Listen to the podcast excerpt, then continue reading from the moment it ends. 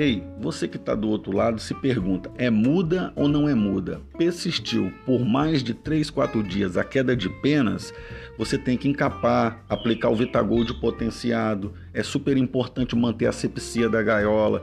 É super importante você sempre estar tá com a gaiola limpinha, você colocar o pássaro bem condicionado para essa muda ela acabar o mais rápido possível. Um pássaro bem alimentado e bem cuidado faz toda a diferença.